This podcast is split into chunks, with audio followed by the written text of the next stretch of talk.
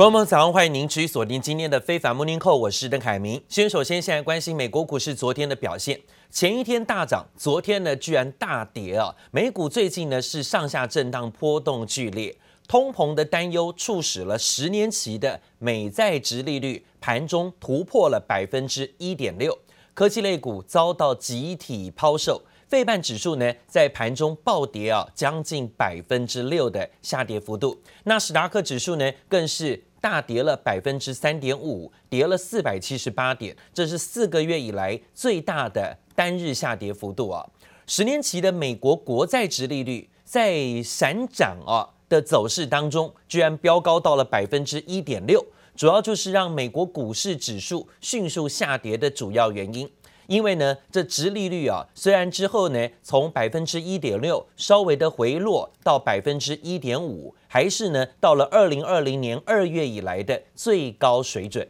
那美国的国债殖利率飙高，就引发了市场恐慌的主要原因，就是这让基准利率会高于现在标普指数的股息殖利率。也就是说呢，涨高的股价，现在的股市涨高的股价。已经失去了相对于在债券的溢价了啊，所以说让市场会出现了抛股转债的这种现象，导致了在昨天美国股市的部分呢，纷纷看到震荡拉回的修正压力，尤其是科技股的部分，因为科技股去年啊涨到今年涨势最高。所以呢，让比较高的利率往往对于科技业啊会造成比较严重的打击。纳斯达克指数是连跌两周，投资人正在转向了受惠于经济重新开放的利多股，包括了像油价，油价频频走高，还有航运族群这些概念股呢频频走高。美股啊，在光是这个礼拜，能源类股的部分就上涨了百分之六点八，算是呢最大赢家。主要原因就在于能源类股，但是科技股的部分震荡拉回。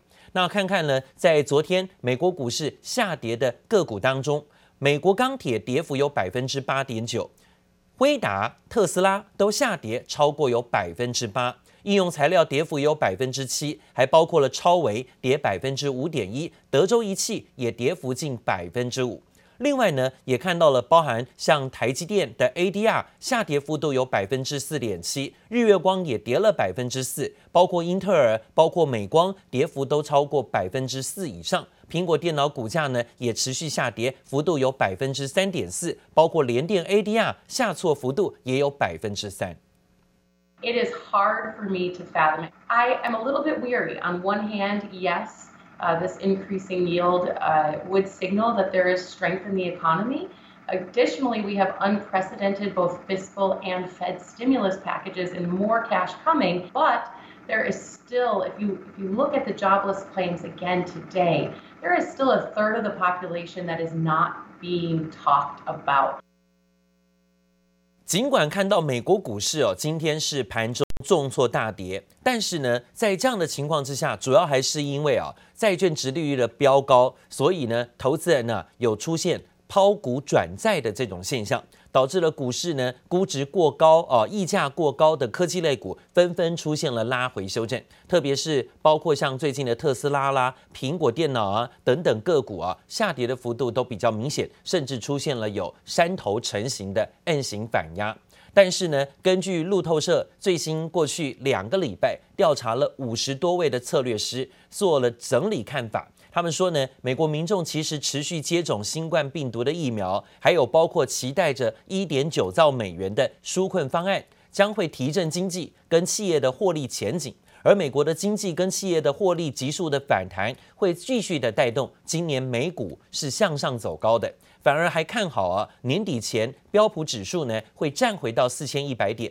道琼指数可能呢会接近三万三千点。不过，也有策略师认为，未来半年股市还是会面对修正的压力，主要就是因为估值过高，出现了整理，资金呢可能啊会以往到啊所谓的经济复苏可能带来的题材利多受惠概念，包括最近的油价啦呈现走高，能源类股上涨。包含了经济解封之后呢，可能啊，包括像航空啊、观光旅游业啊，可能会迎来啊新的曙光，甚至转机行情，这些概念股反而是先行走高的题材表现。好，另外呢，则看到了美国娇生公司研发的新冠疫苗，渴望在本周获得美国食药署的批准。这款呢，只需要注射一剂，而且可以放在一般冰箱保存的疫苗，让各界呢都相当期待。新冠疫苗现在各界努力都在研发，而且呢，现在啊也引发了新的争议跟风险，因为呢，实用实验室所使用的实验用的猴子需求大增，加上了美国实验室的猴子大量是仰赖中国进口。有科学家就提出呢，应该要建立所谓的猴子战略储备，因为如果当中国不出口这些实验性的猴子给美国的话，美国的疫苗实验恐怕会遇到阻碍。全球各大药厂拼新冠疫苗研发，少不了透过猴子实验，居然造成实验室用的猴子严重短缺，引发美国科学家抛出应该建立战略性猴子储备。The world needs monkeys, whose DNA closely resembles that of humans, to develop COVID-19 vaccines.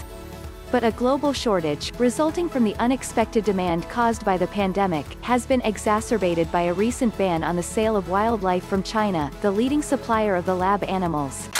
纽约时报》报道，美国二零一九年进口的实验用猴子超过六成都来自中国。新冠疫情爆发之后，美国药厂和科学家争相寻找猴子来源，并开始评估对中国的依赖，呼吁政府比照战略石油概念，将猴子纳入战略储备，就怕猴子短缺影响疫苗研发。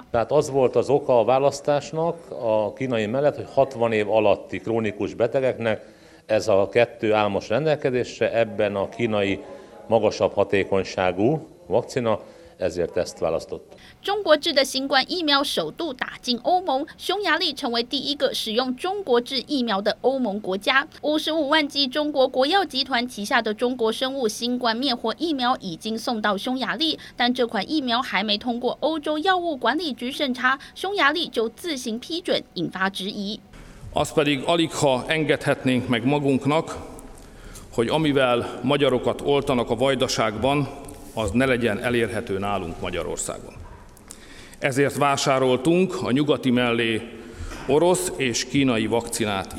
匈牙利政府替中国制疫苗背书，但匈牙利首都布达佩斯一份民调显示，只有百分之二十七的受访者表示会接种中国疫苗，愿意接受西方国家疫苗的比例则有百分之八十四。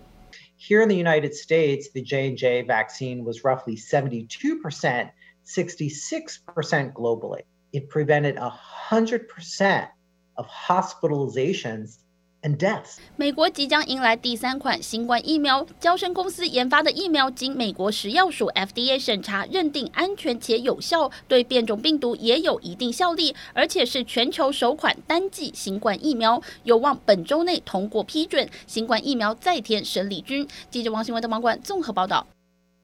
不过呢，今天看到美中关系又出现了一些新的争议问题。面对了肺炎疫情，美国其实还是个重灾区哦，所以有很多国家呢，对于美国旅客或是美国的相关外交官的入境，都是抱以戒心的。根据《华盛顿邮报》的报道说，中国呢，对于美国的外交官人员进行肺炎的筛检，居然采用的是肛门筛检的方式，这引发了争议。这种方式呢，引起了一些派驻中国的美国外交官相当的不舒服。他们在美国的外交官会议上啊，进行了抗议。对此啊，传出美国国务院表示，为了要维护美方人员的尊严呢，在这时候会向中国表达抗议。那根据《华盛顿邮报》的报道，有一些派驻中国的美国外交官说，他们被中国采取了肛门拭子的方式进行检验病毒过程呢，会让人觉得尊严受辱，因为呢，直接要检查前就是脱裤子，然后呢，把肛门拭子呢插入肛门当中啊进行采检，而且啊，这些外交人员还被迫说要接受这种测试啊。美国国务院发言人说，他们从没有同意中国用肛门拭子进行检测，美国的外交人员已经向中国外交部发表抗议。中国大陆向美国保证，这项检测的方式弄错了，也说呢，外交人员是豁免于肛门拭子的检测的。而美国已经指示自己的外交官拒绝接受这项检验。那当然看到了传出布林肯呢，打算呢要向中方表达抗议，说要出面讨尊严。另外是美国总统拜登签署了行政命令，正式下令对四大关键产品供应链的潜在脆弱性展开了百日的大体检。这四大的关键产品包含了半导体晶片，包括了电动车、大容量的电池、药品，还有对于科技国防重要的稀土元素。面临当前车用晶片的严重短缺，传出呢，美方日前呢也已经向台湾提出需求。白宫经济官员则说，台湾是美国的重要经济提供的产品重要伙伴，双方建立了建设性的对话。日经新闻的报道说，美国在台协会的处长呢也已经会见了数十名的台湾晶片业者，还有包括供应链的公司主管，包括联电、立积电、世界先进、联发科、南亚科技等等公司。这些公司呢也说会跟美国呢进行建立紧密的合作关系。Shortly going to be signing another executive order that will help address the vulnerabilities in our supply chains across additional critical sectors of our economy, so that the American people are prepared to withstand any crisis and rely on ourselves. 话说得很霸气，大笔一挥。美国总统拜登召集国会两党议员讨论供应链问题之后，火速签署行政命令，针对半导体在内的关键材料供应链进行审查。主要用意就是在提高美国国内产量，解决晶片短缺问题。Recently, we've seen how a shortage of computer chips, computer chips, like the one I have here, you can hardly see it, I imagine. It's called a semiconductor. It's caused delays in production of automobiles that has resulted in reduced hours for American workers. U.S. semiconductor firms account for 47% of global chip sales, but only 12% of production. 美国短缺问题正是因为晶片取得大幅仰赖海外，因此行政命令要求对美国药品、稀土半导体晶片和大容量电池四大领域供应链进行为期一百天的审查。另外，在国防、公共卫生、通讯科技、能源运输和食品生产六大领域也要进行为期一年的审查。You know, technological sovereignty have grown, um, this has been coming to be viewed as a geopolitical risk rather than, you know, economic benefit. 拜登还当场承诺将会推动向半导体业拨款三百七十亿美元，相当一兆三百六十亿台币的法案，扶持美国自产晶片。联邦采购也将优先购买美国制商品，同时考虑限制部分材料进口。也有分析认为，一切都是要抗衡中国。It's a scale game. Uh, and the biggest boy gets all the profits. And what we've seen is that, you know, Taiwan Semi has become bigger and bigger and gained advantages. And it, it, it would be incredibly difficult for the United States to catch up We have had clearly Taiwan um, is an important partner of the United States, and we've had constructive conversations. 另外，对于美方晶片大缺货，危及汽车产业，不得不减产，因此向台湾提出需求的传言，白宫经济官员已经大方证实，台湾正是美国的重要伙伴。这里是杨启华综合报道。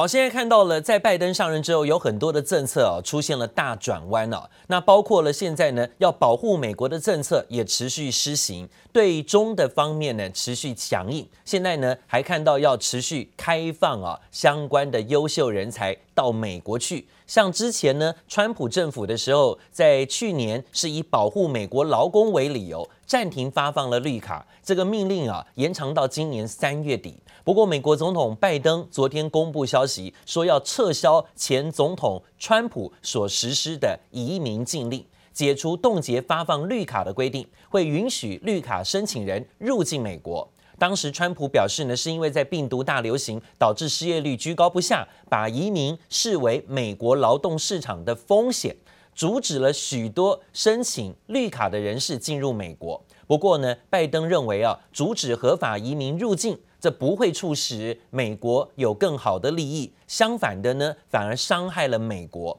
要是阻止美国公民若干的家庭成员跟合法永久居民跟家人在美国团聚，这也会对聘雇于全世界各地人才的美国产生呃产业界相当大的伤害，会让很多人才干脆就不想去美国了。这拜登的政策啊。直接的就删减掉了之前川普的禁令，现在呢是直接要开放移民禁令，让绿卡做解冻了。另外呢，则看到最新消息，这是美国的准贸易代表戴琪今天呢在参议院的人事听证会上啊，支持将关税当作贸易政策的合法工具，并且呢敦促要严格执行包括对中国在内的贸易协议。There are also a lot of areas that are gray areas where um, the rules are not clear or where we don't have rules yet. And I think that in that area, in terms of working with others, um, we have a couple options. One is that uh, we create and we craft um, new rules um, uh, to address the, the gray areas. Um, uh, separately, uh, I think that um, that provides us with a lot of opportunity as well to think strategically about how to respond to um, uh, the strategies that China is pursuing.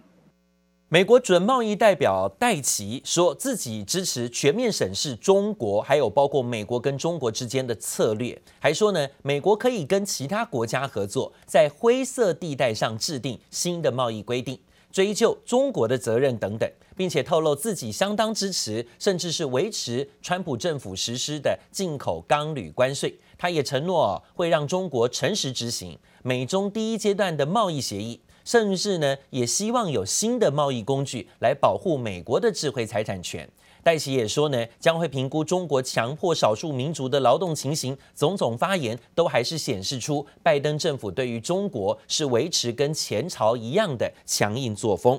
不过呢，在美国的业界部分呢，却是频频的向现在的政府呢来施压。美国商务部啊，前副部长就揭露说，包括美国的电信商很大家的这个 AT&T，曾经呢协助在中国的生意伙伴中国电信，是向美国华府做出游说，要求呢中国电信可以保持在实体清单之外，避免遭受到进一步的制裁。If it's all a lie, and what they're actually doing is placing profit over and above. Human rights over and above U.S. national security concerns. And, you know, I have to say that AT&T is not alone. 好，但看到美国民间企业呢，还是希望哦可以跟中国做生意，毕竟呢这个市场相当的大。包括了 AT&T 的高级行政副总裁传出去年就主动接触商务部，希望游说当局把中国电信保持在实体清单以外，因为他们是合作的伙伴啊。随后呢，AT&T 发表声明说，证实这个事件是事实，也解释呢说，公司一旦失去跟中国电信的商业联系，就会必须被迫撤出中国市场。到时候，所有的中国经营美企的企业都要被迫使用中国其他公司提供的电讯服务，当然对美国企业是很不利的，所以他们当时才会提出这种要求。另外呢，中国两会三月四号下个礼拜就要登场了，投信法人说。今年的会议呢，会回归到往常的三月召开，显示中国大陆已经摆脱了疫情。现在在经济动能的重启之下呢，要拉动未来的内需消费跟出口制造业的动能。大陆企业呢也会迎来转机，预估全年获利的成长还是有超过四成机会。投资人可以留意一下，在中国两会，包括人大会议啊、政协会议两会的政策利多。当然，利多题材会带动相关在台股当中，包括基金啊，或是 ETF 商品的行情。而根据近十年的统计哦，上证指数呢，在两会期间平均是下跌的，但是在两会结束之后的十天，甚至到后面的二十天，逐步走高上涨幅度，上涨几率呢，更是从百分之五十提高到百分之七十的上涨几率。资料显示，两会期间股市的回档都是绝佳进场的布局时机。去年的两会因为疫情的延后，延后到五月啊，而政策方面呢，着重在于防疫跟脱贫。而今年的市场预期说，中国大陆的两会目标可能会冲刺在内需消费跟创新科技经济。可以留意这两会政策的红利行情。